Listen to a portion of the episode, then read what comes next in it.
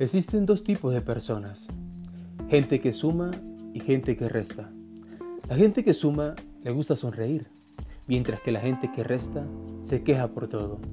La gente que suma le gusta ayudar a los demás, mientras que la gente que resta le gusta perder el tiempo. La gente que suma esparce energía positiva, mientras que la gente que resta siempre está de mal humor.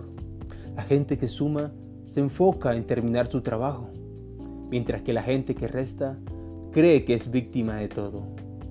La gente que suma hace con pasión y bien su trabajo, mientras que la gente que resta solo vive criticando.